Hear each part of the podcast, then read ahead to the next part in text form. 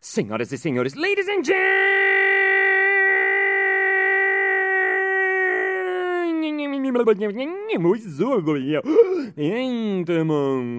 mesdames et messieurs, adolescentes e adolescentas. Está começando mais um Balascast Música.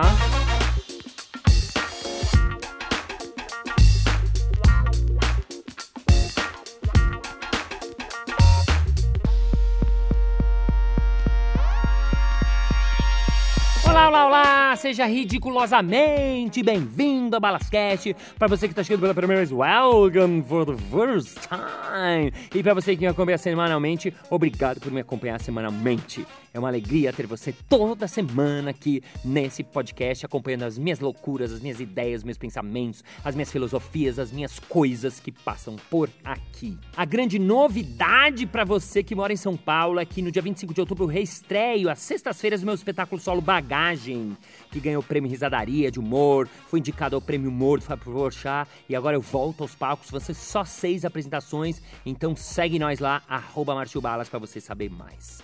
E no episódio de hoje eu vou falar sobre relação com a plateia. Como escolhe alguém da plateia? Como eu pego um voluntário, uma pessoa para participar lá no palco? Como é que eu faço isso? Em, em, em? Vamos ao episódio de hoje, now!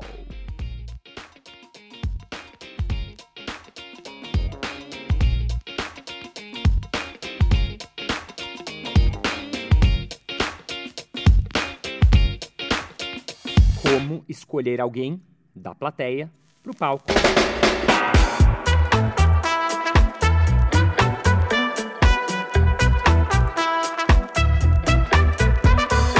Na temporada do meu espetáculo solo Bagagem, um dia quando acabou a peça, um amigão meu que me conhece há muitos, muitos anos perguntou: Balas, como que você faz para escolher a pessoa da plateia? Eu já vi seu espetáculo jogando no quintal, no caleidoscópio, eu já vi sua palestra em empresa, eu já vi muitas apresentações suas e eu fico impressionado como você escolhe bem as pessoas da plateia. E ele me fez uma pergunta que eu nunca tinha parado para me debruçar sobre ela como escolher alguém da plateia. E, uh, sem modéstia nenhuma, ele tem razão hoje em dia, né? Porque para você acertar muito, você tem que ter errado lá atrás. Mas é verdade que eu fui fazer um, uma análise, assim, dar uma olhada para trás da minha carreira, da minha história, dos meus últimos anos, assim. E eu realmente acerto muito nas escolhas. Eu tenho pessoas incríveis que sobem ao palco, pessoas encantadoras, pessoas que se divertem, pessoas que divertem o público. E isso, obviamente, não é à toa. É óbvio que uma parte dessa resposta seria: ah, eu tenho sorte. Mas a sorte seria um pouco como desprezar uma história, um aprendizado, uma experiência, uma coisa empírica que eu venho trabalhando há muitos e muitos anos, mais ou menos uns 20 anos para ser preciso. Existem diversas maneiras de escolher uma pessoa do público para vir ao espetáculo participar. Uma coisa que eu eu acho fundamental é que a pessoa sinta-se à vontade, goste da sua participação.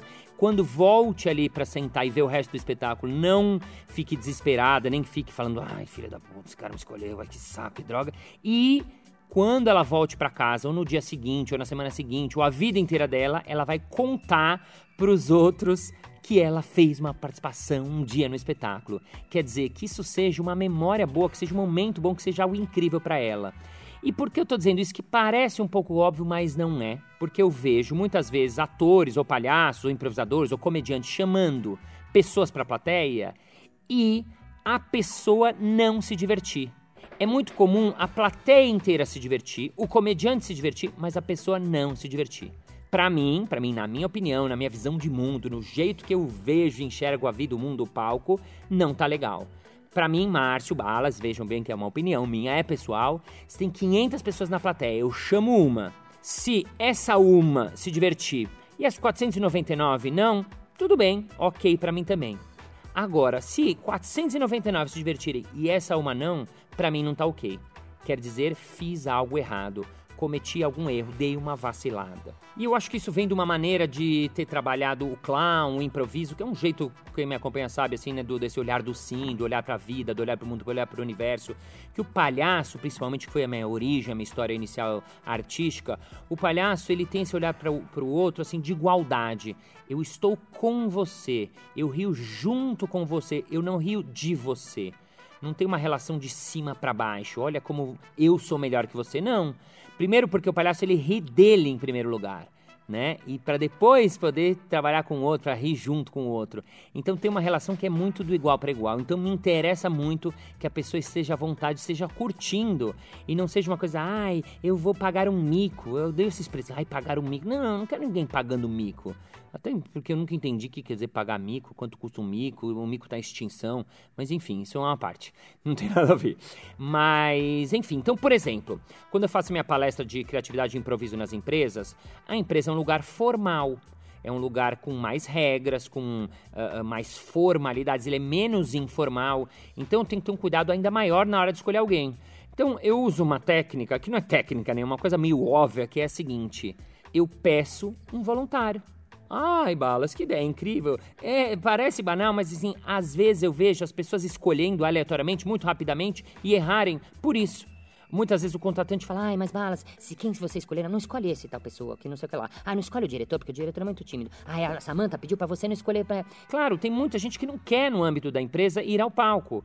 Então, uma coisa simples é pedir um voluntário. Ah, mas Balas, isso é muito óbvio. Não tão óbvio. Por quê? Porque não é simplesmente falar, eu quero voluntário aqui. Não. Eu tenho que tentar estabelecer uma relação de confiança para que eles sintam-se à vontade para que tenham um ou mais voluntários.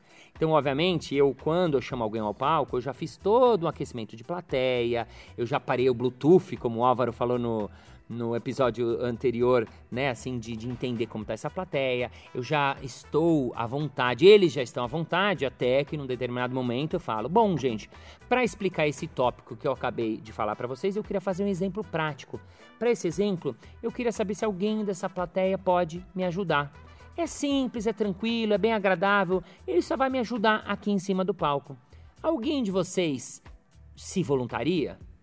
Entende que eu fiz toda uma preparação para fazer a pergunta, tentando deixar claro que é tranquilo, que é simples, que não precisa saber nada, que não precisa ser extrovertido, que não vai pagar mico nem nada. Eu dei esse tempo para a pessoa na cabeça dela se preparar, entender, fazer a escolha de levantar a mão e eventualmente levantar a mão. Ah, mas balas, e se ninguém levanta a mão, o que você faz? Muitas vezes acontece. Às vezes a plateia é pequena, às vezes a plateia é muito formal, às vezes a plateia não se conhece, estão meio amedrontados, às vezes está o diretor, o presidente, o vice-presidente, o VP, o chairman, o fucking chief, as from the world, e a pessoa não quer simplesmente se expor. Então às vezes fica um segundinho, aqueles segundos ali. Aí eu também não tenho pressa, eu não entro no que a gente chama de campo tenso, porque se eu tensiono, o público tensiona. Eu rio e falo, gente, Vamos lá. É melhor alguém se voluntariar do que eu ter que escolher. Né? Aí nisso algumas pessoas ficam mais esperadas porque elas sentem que elas podem ser escolhidas. E eu vou tranquilizando mais ainda a plateia. Gente, é muito simples, é rápido, não precisa ter experiência em nada. Quem sabe até depois você vai gostar. E eu sei que nessa plateia tem algumas pessoas que estão com uma vontadezinha lá no fundo, mas ele não tá com aquela coragem, mas ele tá um pouco assim, e é com você que eu tô falando. Diz sim para você, levanta sua mão gentilmente agora, e normalmente alguém levanta. Ah, mas balas, e se não levantou mesmo nessa hora? Se não levantou mesmo nessa hora, também não tem problema. Fazer desse acontecimento o improviso. O improviso é exatamente isso, trabalhar com o que a gente tem, com o que acontece. Então, primeira coisa, eu assumo aquilo que está acontecendo. Eu preciso de uma pessoa aqui. Então, o que eu vou fazer? Eu vou descer do palco, e aí eu, normalmente eu desço e falo: bom, gente, vou andar aqui e vou ver se o acaso escolhe alguém, se alguém se anima de última hora, ou se eu enxergo alguém que realmente, no fundo, quer muito vir aqui, mas não tá com aquela coragenzinha. E aí eu desço do palco, vou andando, vou andando, aí eu falo o seguinte: tá acontecendo o que eu chamo aqui de fenômeno tatu-bola. À medida que eu vou chegando, as pessoas vão se encolhendo, encolhendo, encolhendo, como se fossem tatus bolas mesmo. E isso é verdade. As pessoas riem normalmente quando eu falo isso. E isso é muito verdade, porque você vai lendo as pessoas, você vai vendo que quem está desesperado para participar, ou ele olha para dentro, ou ele pega o celular, ou ele escreve um negócio, ou ele começa a suar. E é óbvio quem não quer vir. Ai, mas balas, aí que você escolhe essa pessoa. Não! De jeito nenhum. Eu não escolho alguém que não quer participar. Como é que você vai brincar com alguém que não quer brincar? Não dá. Muitos comediantes fazem isso e não é legal. Primeiro, porque não é legal com a pessoa. Segundo, porque em 90% das vezes também não dá certo. Porque a pessoa não está disponível, ela não está aberta. O público vê que ela não está querendo brincar, que ela não está à vontade lá. Então, aí que entra o que a gente chama de escuta. Escutar com os olhos. Escuta superativa, que é uma escuta maior ainda do que a escutativa. É eu abrir meu olhar e olhar nos olhos dessas pessoas que estão lá. E com esse olhar eu vou conseguir intuir quem está aberto, quem não está aberto, quem quer, quem não quer. Então, à medida que eu vou andando, vou brincando, faço uma brincadeirinha, vou andando, vou andando, eu vou olhando para as pessoas e vou fazendo essa leitura corporal. Se o cara tá com as pernas cruzadas, as mãos cruzadas, olhando para baixo e com e escrevendo uma coisa ininteligível no caderno, é óbvio que esse figura não quer vir. E do contrário, se tem alguém olhando com uma carinha, um sorrisinho, quase já dizendo sim com a cabeça, muitas vezes acontece que eu simplesmente olho para a pessoa, balanço a cabeça, a pessoa balança a cabeça assim como acenando positivamente e ela automaticamente levanta. Ou mesmo se eu chego perto e falo, você, como é que é seu nome? o cara fala, ai, sabia, Rodrigo, e já vai levantando. Eu falo, mas nem falei para você levantar, mas já que você levantou, vamos ao palco. Isto é, a escolha parece que é uma escolha ao azar, na sorte, no acaso, mas não. Ela tem um olhar singelo, um olhar apurado, um olhar microscópico. E é esse o trabalho que você, se faz qualquer tipo de interação com a pessoa da plateia, tem que fazer.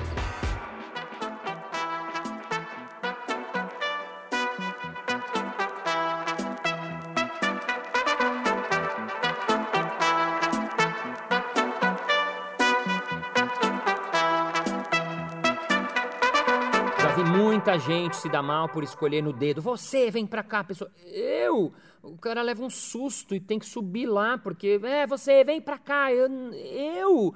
E a pessoa vai, porque ela ficou sem graça de dizer que não, porque tá todo mundo olhando. A pessoa no final foi lá. Eu fui num evento, inclusive, que eu fui contratado com a seguinte demanda: olha, o diretor pediu para não ter interação com a plateia.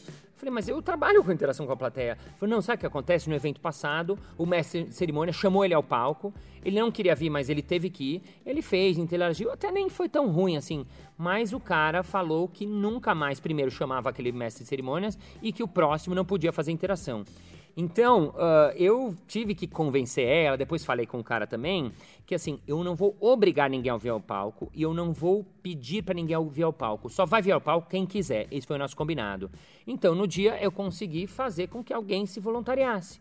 E aí a pessoa quer vir, aí, aí tudo bem. Aí eles toparam e aí aconteceu exatamente e deu tudo certo, né? Então, assim, cuidado com você, vem pra cá. Outra coisa que eu vejo muito é chamar aleatório. Ah, vamos chamar alguém que tá, tá, tá. Calma, como aleatório? A escolha, ela tem uma sabedoria. Não dá pra escolher aleatório. Ah, quem não é daqui, tá, tá. Não. Outra coisa pra gente atentar é que muitas vezes as pessoas apontam para outras. É bem clássico isso, inclusive. Né? Quando eu fazia show pra criança, era o contrário. Quem quer vir no palco?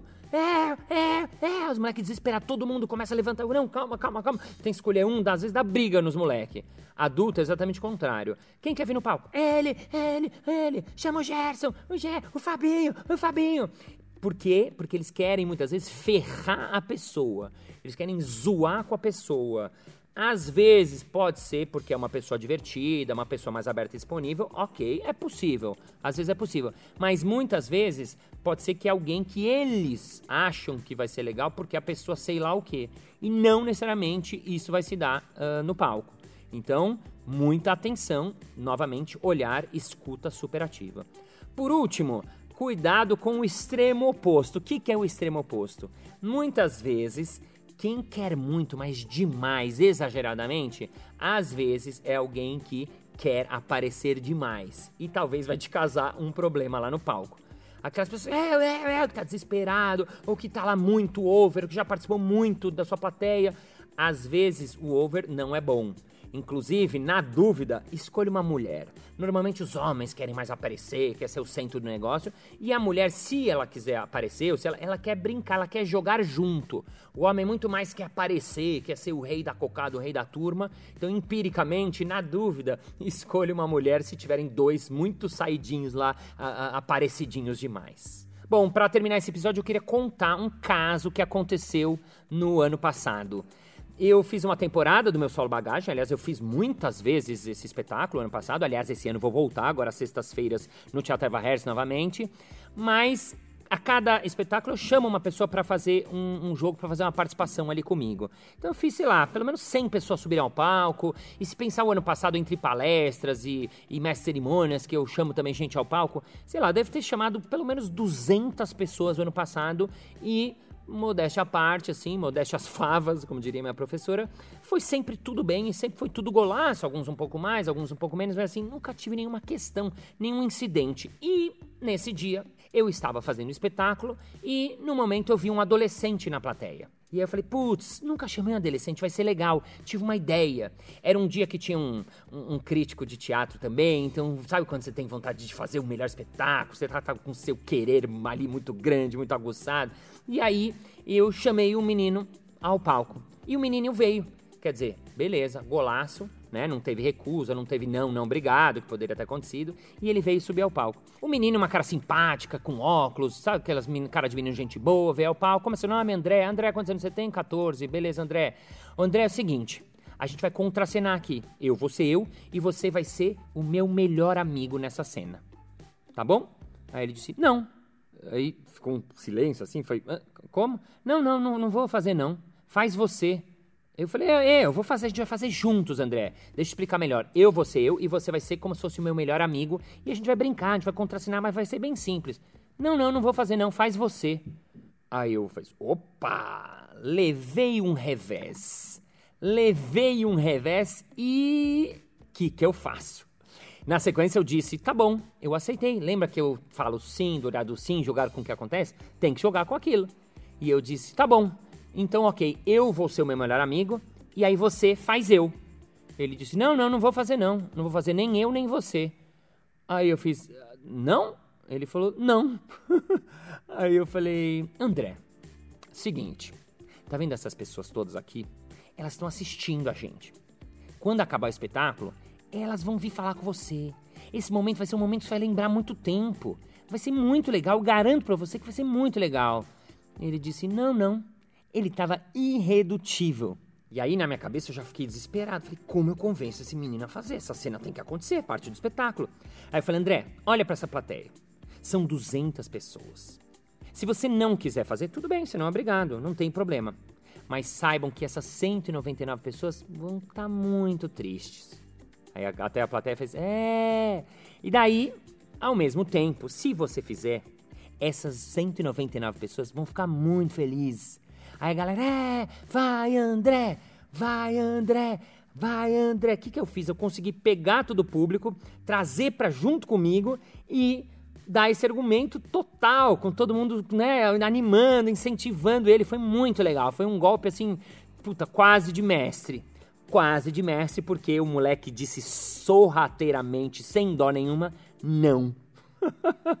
e disse ainda o seguinte: chama meu irmão lá que tá lá. Aí eu tentei um último argumento, apelei. Falei, André, seguinte, se você fizer essa cena, sabe o que vai acontecer?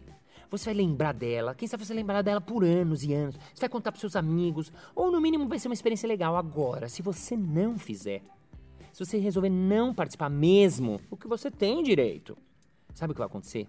Depois você vai se arrepender amargamente. Você vai chegar na sua casa e falar, nossa, por que que não participei? Aí dali uns dias vai voltar aquela cena na sua cabeça e falar, ah, eu devia ter ido. E daqui a uns anos você vai me ver em algum lugar, você vai falar, nossa, eu sabia aquele cara, eu devia ter, vai te arrepender, isso vai te perseguir quase que para sempre. Aí ele disse, não vou. e aí eu tive que assumir a derrota. Eu disse, André, você está no seu direito não tem nenhum problema. Eu queria pedir uma salva de palmas pro André. É, é. E aí ele desceu. E aí no caminho ele falou: chama meu irmão, ele adora essas coisas. Bom, ele foi embora, mas ele me deu uma dica boa. Chama meu irmão. O que, que eu fiz? Ô irmão, como é que é seu nome? Renan. Ah, Renan, vem aqui então, vem me ajudar, Renan. Não vou não. C como, Renan? Não vou não. Nesse momento, deu a sensação assim que abriu um sapão embaixo de mim assim E eu, e eu queria sumir, eu queria sumir. Tinha dado, sei lá, 10 minutos de espetáculo, deu o que a gente chama de barriga, né, no espetáculo, porque uma hora foi legal, divertido, só que chegou uma hora, ficou travado, parece que acabou o espetáculo. E eu ainda tinha mais 40 minutos de espetáculo. E aí eu fiquei desesperado. Eu tive um primeiro não e um segundo não na sequência, convicto de longe, quer dizer, sem perspectiva nenhuma de reversão. Aí nesse momento a cabeça começa a fritar. Mas o que, que a gente faz, Balas? Como é que você lidou? Nesse momento a cabeça fica fritando. O que, que eu faço? E sempre nessa hora me vem uma coisa assim: o que, que você falaria para um aluno seu neste momento? Sempre que eu tô num apuro grande, me vem uma voz assim, são segundos, microdécimos de segundo que diz: o que você falaria para um aluno nesse instante? que você diria? E o que eu sempre falo é: joga com o que te acontece e assume a situação. Eu tinha duas opções lá. Eu não sabia o que fazer. Eu não sabia se eu deixava, bom, não vai ter essa cena e continuava, ou se eu insistia com mais uma pessoa. Só que se eu insistisse com mais uma pessoa e mais uma pessoa negasse, não dava mais. Então o que eu fiz? Assumi. Eu falei, gente, o seguinte: temos duas opções. A primeira delas, eu sublimo, essa cena não deu certo, faz parte da vida, paciência, e a gente continua, eu passo a próxima cena. Ou uma pessoa da plateia vai fazer a cena comigo. Agora, eu já tive dois revés e vocês presenciaram. Eu não posso tentar mais uma pessoa, porque se a pessoa disser não, aí vai ser um fiasco total. Então, ou a gente continua, ou alguém dessa plateia, alguém corajoso, vai levantar a mão sozinho. Eu não vou falar nada e vai gritar: Eu quero! Então agora a bola está com vocês. Aí eles riram, todo mundo riu e imediatamente alguém falou: Eu quero! Yes! O cara da plateia me salvou. Então ele subiu, veio ao palco, a gente fez a cena, foi incrível e o espetáculo finalmente aconteceu. Ufa! Vamos aos nossos aprendizados, amiguinhos. Aprendizado número 1. Um, nunca escolha um fucking adolescente. Mas é verdade, porque é uma idade muito difícil de lidar. Então, nunca escolha um adolescente. Aprendizado número 2. Olhe para a sua plateia e perceba se realmente eles querem vir. Eu acho, nesse caso, que eu quem errei. Fui eu que errei. Eu não olhei, contatei, senti e daí chamei o moleque. Não. Eu chamei o moleque porque eu tive uma ideia, porque eu queria agradar, porque eu queria fazer a coisa acontecer e chamei erradamente. Quando você erra, você tem que assumir. Errei. A gente não é infalível. Aprendi com o erro e na próxima vez vou tomar mais cuidado ainda para não errar de novo. O final dessa história é que, quando acabou o espetáculo, de repente alguém bate nas minhas costas. Era o menino, o André, e ele falou: Balas, queria falar com você. Eu falei: Fala. Ele falou: Eu me arrependo amargamente de não ter participado ali na plateia. E eu disse a ele: Eu falei para você, é melhor a gente se arrepender das coisas que a gente faz do que das coisas que a gente não faz. E saí andando. Esse final é mentira. Isso não aconteceu, ele não veio falar comigo e eu nunca mais ouvi falar nem vi aquele fucking adolescente.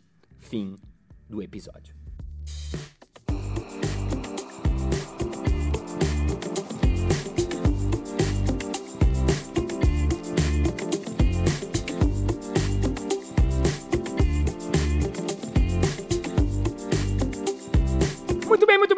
Chegamos ao final de mais um episódio. Ah, mas na segunda-feira que vem tem mais. Ei! E se você ainda não entrou no Balascast, que é nosso grupo que tem no Facebook, entra lá. E se você não me segue no arroba Balas no Instagram pra mandar mensagem, pra mandar feedbacks, estamos por lá. Thank you, ladies and gentlemen, for happy to for help. And for, for, participation, for the clowns, for gathered. And when you see the adolescent fucking the adolescent, don't call him to the audience because you can tell the adults and women and mulheres, everybody with no adolescents. And see you next Monday. Bye. Bye.